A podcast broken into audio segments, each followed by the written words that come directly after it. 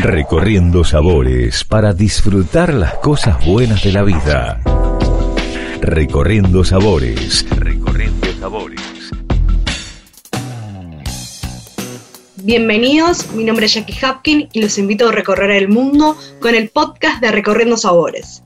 Este episodio lo protagoniza el reconocido chef Martín Levecchia desde Uruguay. ¿Cómo estás? Hola, ¿qué tal? Muy buenos días. Gracias por esta invitación, Jackie, y está buenísimo que nos conozcamos por acá.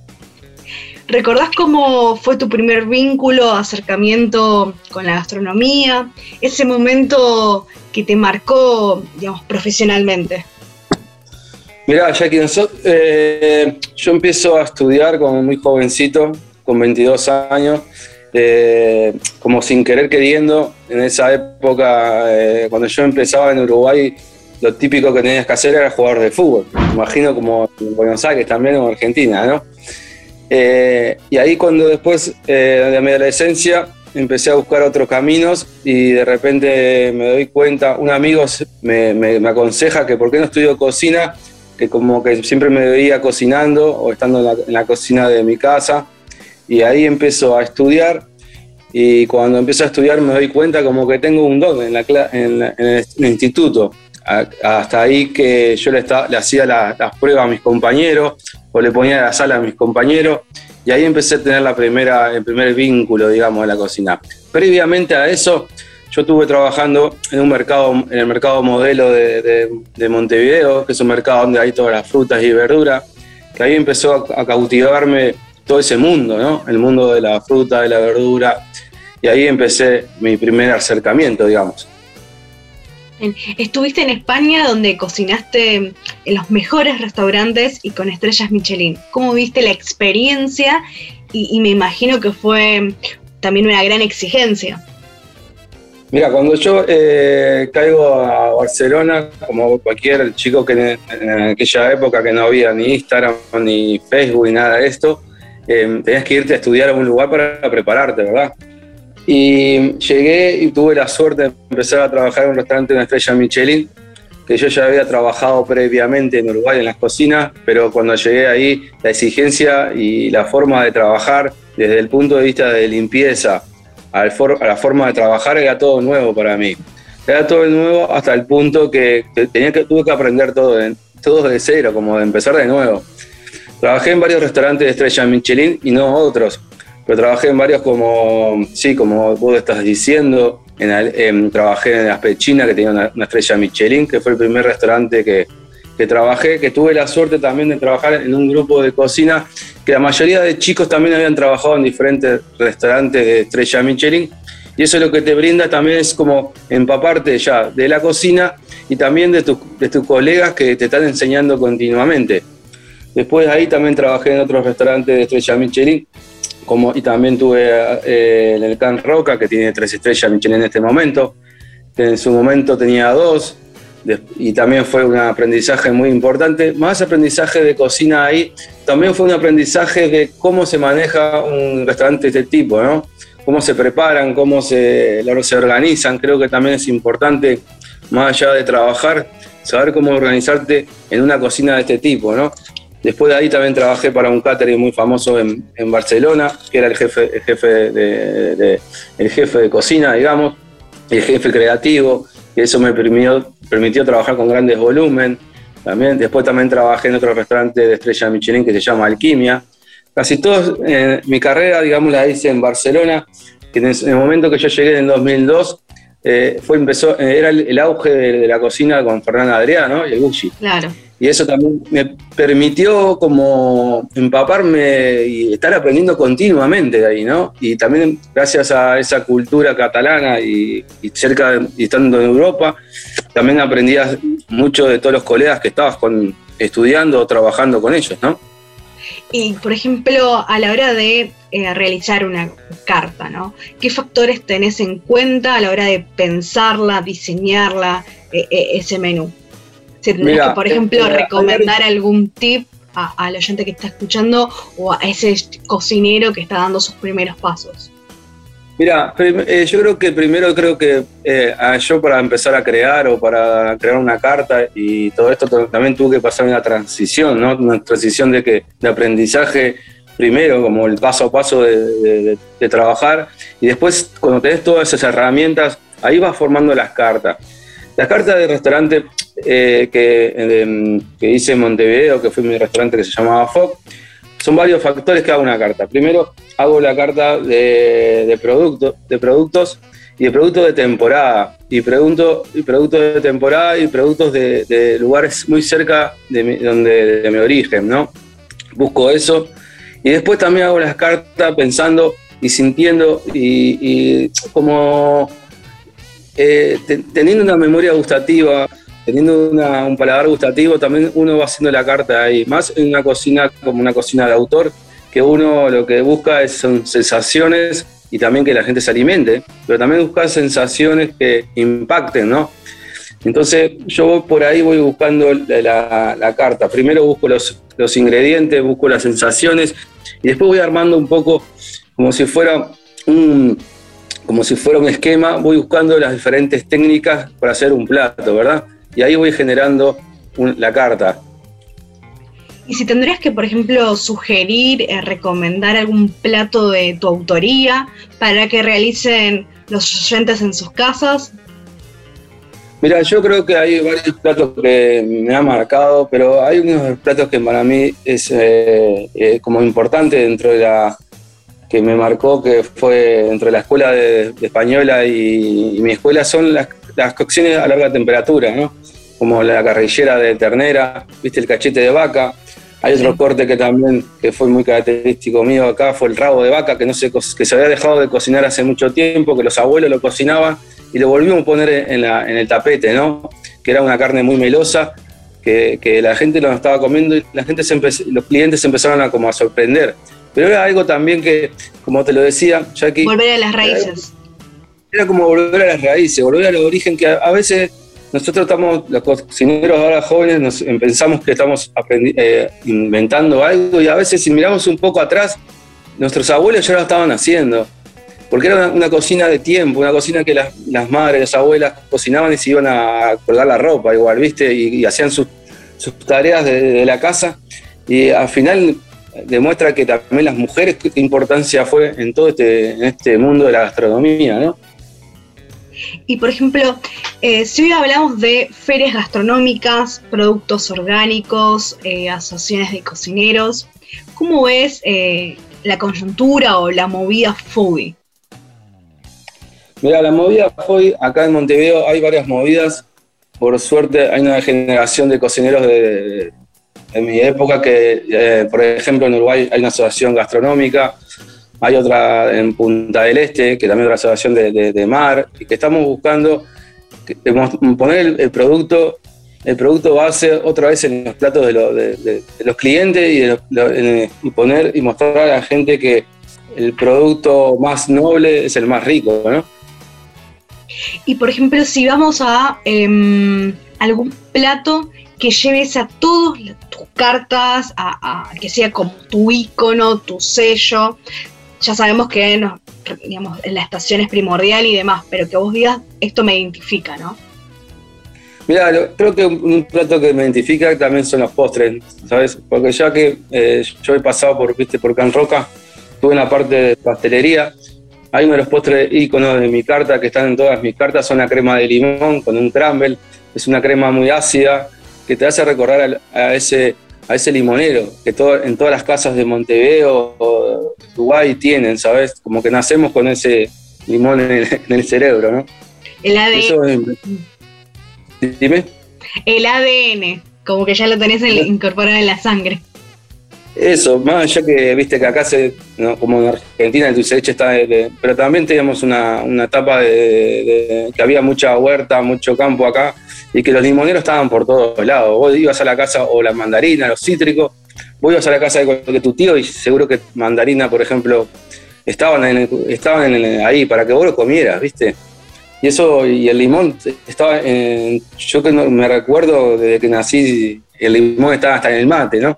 Hay uno de los postres que yo también interpreto, que es una crema de cedrón con un helado de yerba mate y un azúcar de naranja, que es un recuerdo como de ahí, de un recuerdo de la niñez de, eso, ¿no? De, la yerba mate, eh, que era un mate que era con cedrón y con azúcar, y yo lo pude interpretar en ese postre que, que, verdad que lo, fue lo que queríamos eh, expresar.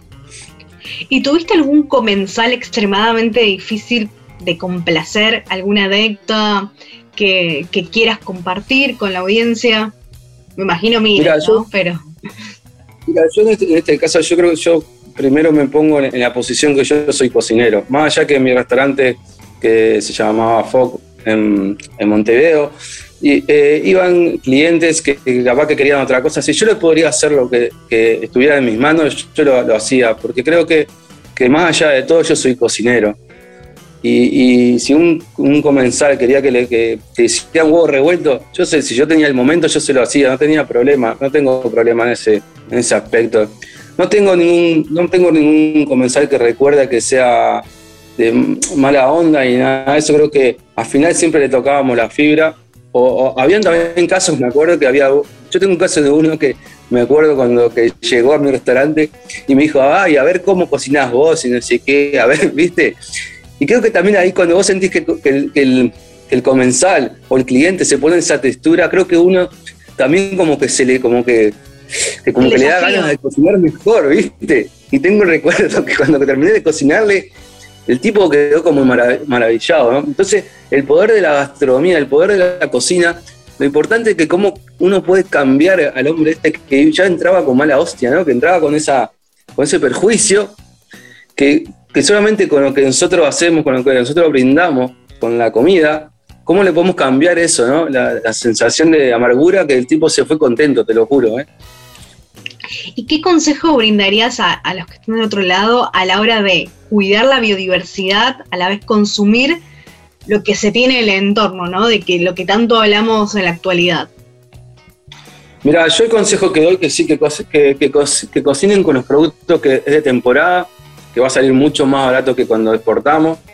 Nosotros en Uruguay, por suerte, ahora hay un movimiento muy fuerte de, productos orgánicos, que hace 10 años no estábamos hablando de esto, estábamos hablando que se exportaba todo y que no era nada orgánico. Hace 10 años con, el auge de cocineros eh, fuertes y también con la que nos juntamos todos, empezamos a, otra vez a poner en el tapete los productos que ya estaban, como los tomates, viste que están muy de moda ahora los tomates, que antes también estaban los tomates de moda, ¿no? Los tomates de feo, que hubo una transición que la gente empezó a comer tomates que eran iguales y gracias al movimiento que hay de, información, se empezaron a volverse a las raíces al final. Que ves un tomate que parece muy feo, pero a la, a la vez es una delicia, ¿no?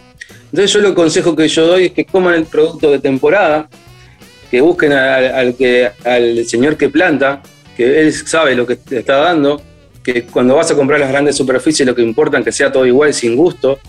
Y vos si buscas lugares así que, que me imagino que hay por todos lados o en las ferias, vas a encontrar ese producto que te va a diferenciar en el sabor.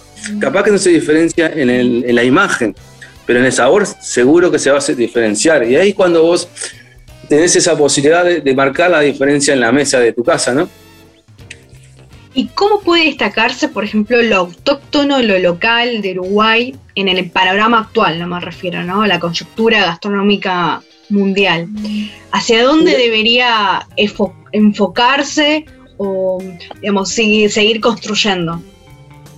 Mira, creo que, eh, de mi humilde opinión, creo que por el camino que estamos caminando, ya que eh, hay una revolución, hay una, una, ya hay como si fuera un un pensamiento claro que creo que tenemos que ir por el producto de, local, que se plante, que, que, va por ahí la cosa, ¿no? Y que más con todo lo que está pasando nos estamos dando cuenta que, sin, que tenemos que cada vez cocinar más de lo de la región, no mirar más allá de, las narices, ¿no? Y a la vez, por ejemplo, si vamos al consumidor local de Uruguay ¿no? y al turista en estos últimos años, ¿cómo ves la evolución? Es más curioso? Em, ¿O qué, cuál es tu perspectiva de acuerdo a la materia culinaria, me refiero, no? Mira, eh, eso es una pregunta muy importante y te agradezco que me la hagas. Es, eh, en Uruguay creo que hace 10 años hay un cambio, hay un cambio de, forma de ver la gastronomía. Creo que también eh, sabe que la importancia de que hubo de viajar, que casi todos los cocineros viajaron y cuando volvieron querían demostrar lo que, hicieron. Y eso me parece que marcó un antes y un después.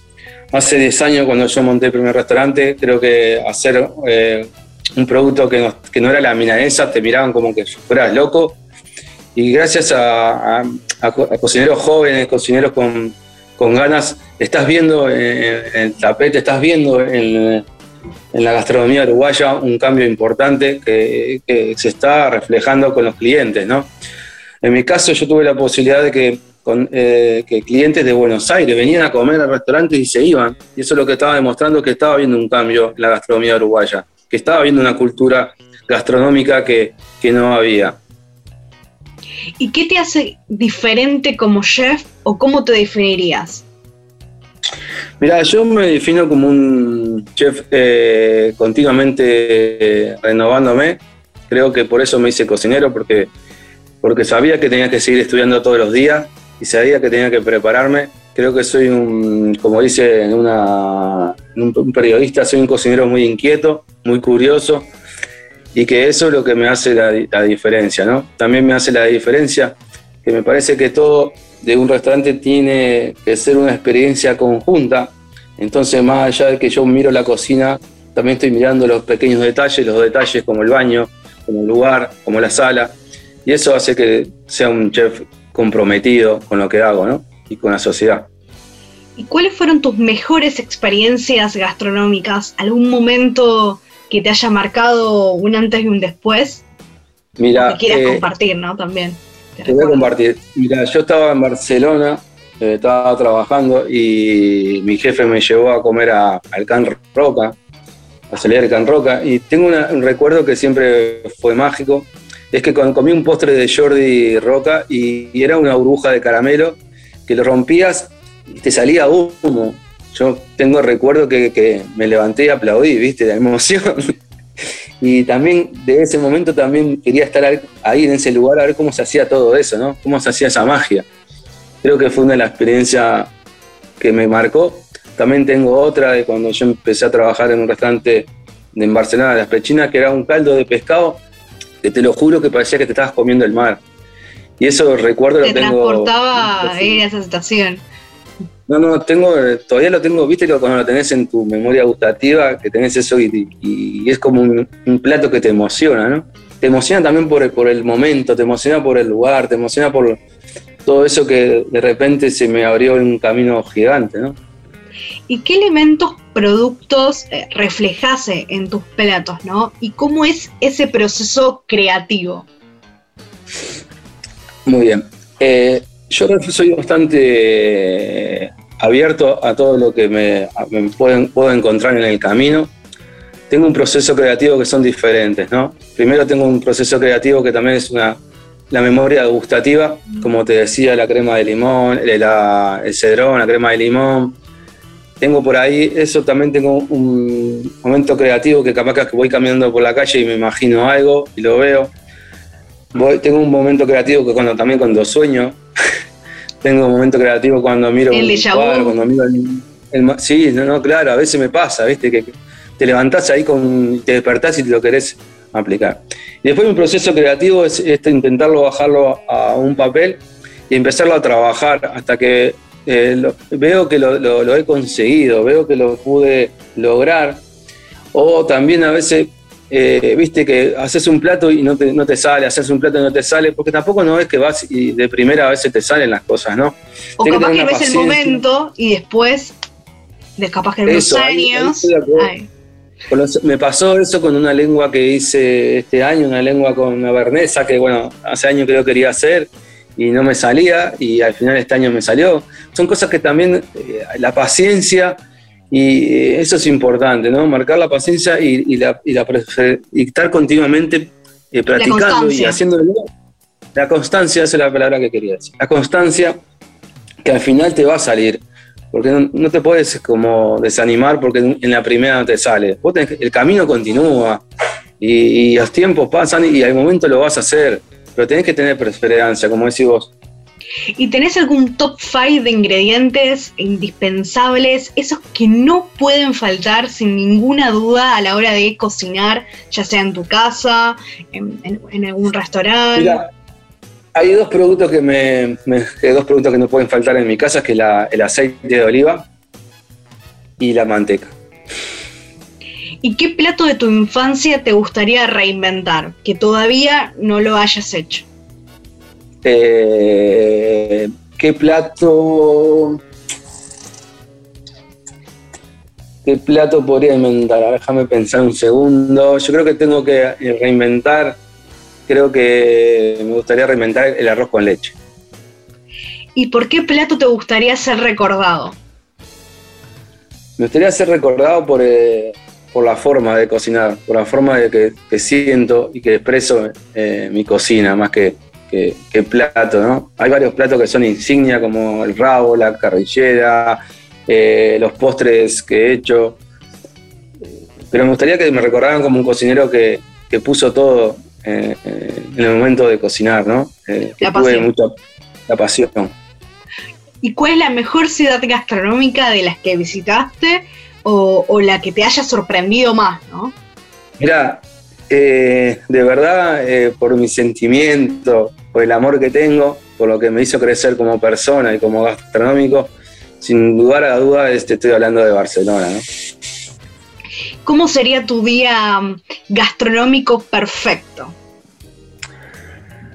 Mi, eh, sería trabajar en una cocina y compartir con mi familia según tu, visión, experiencia y perspectiva, ¿no? ¿Qué debe tener la cocina de acá a los próximos años? Me refiero a, la restauración, la sustentabilidad, la sostenibilidad, las nuevas técnicas y tecnologías y, y demás factores, ¿no? Sí, yo creo que en el futuro tendría que haber un respeto por el producto y un respeto por los cocineros, que también que, no, sé si la gente no ha tomado todavía conciencia que un cocinero te alimenta el corazón y te alimenta el alma. Y eso creo que, no sé si todavía está en, en Uruguay, tenemos ese respeto al tipo que está cocinando 18 horas y te está dando un producto que, tuvo una historia para llegar a, hacer tu plato y que no es que van y, y, que miran una revista o sale de la escuela de cocina y ya ya puede cocinar, ¿no? Yo creo que tiene que, haber un respeto por el, personal de cocina, el personal de sala, que, se tome como lo que es, ¿no? Que lo que estamos dando es alimento y eso es importante, que la gente se dé cuenta que no es solamente que estamos dando un plato de comida, estamos dando una historia, una historia de, vida, una historia de, que vos tuviste las vivencias y también una cantidad de estudio que vos tuviste que procesar para llegar a eso, ¿no? Y por último, ¿querés recordar tu sitio web, las redes sociales, dónde te podemos encontrar? Vale, mira, a mí me pueden encontrar en la Bequia Martín, esa, en Instagram, que por ahí pueden ver las cosas que hago, las cosas que estoy haciendo en este momento. Eh, estamos haciendo unas box, estamos haciendo, organizando, ya que con el tema de la pandemia, viste que fue un año muy duro. Reinventarse, me imagino, como todos. Se, cayeron muchos, muchos proyectos y nada, y ahora es el momento de también de tener un poco de paciencia y, paciencia y que todo va a salir para adelante y que seguiremos cocinando atrás de una cocina. Y bueno, muchas gracias Martín por la comunicación. Eh, te esperamos en Buenos Aires y, fue un gusto que hayas protagonizado este episodio de Recorriendo Sabores.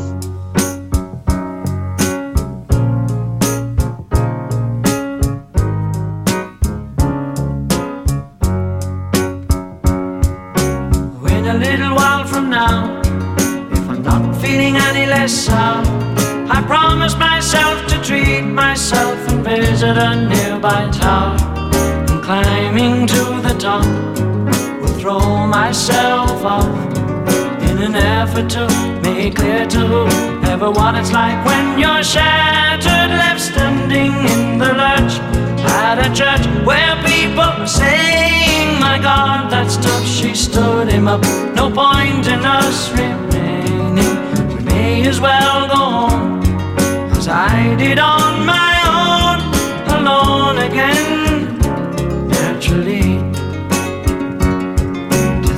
only yesterday I was cheerful, bright, and gay, looking forward to what wouldn't do the role I was about to play.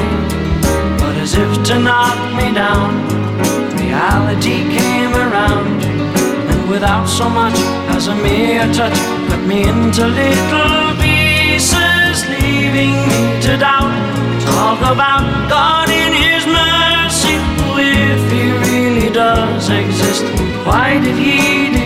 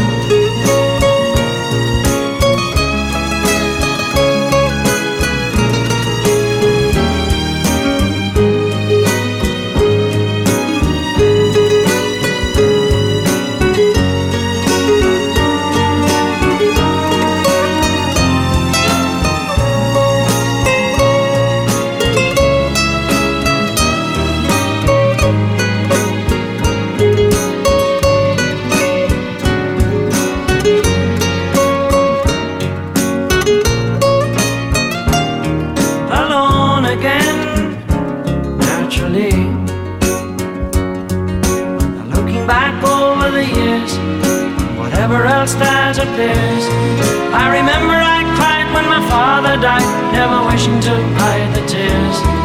And at 65 years old, my mother, God rest her soul, couldn't understand why the only man she had ever loved had been taken, leaving her to start with a heart so badly broken. Despite encouragement from me, no words were ever spoken.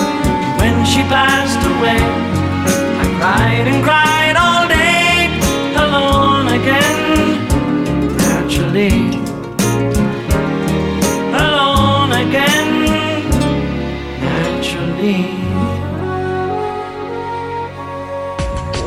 Recorriendo sabores para disfrutar las cosas buenas de la vida. Recorriendo sabores. Recorriendo sabores. Nos reencontramos en el próximo episodio de Recorriendo Sabores para compartir más historias y experiencias. Los invito a que estemos conectados en nuestras redes sociales, en Instagram, arroba Recorriendo Sabores y mi perfil, arroba Jackie Hopkin. A disfrutar, salud.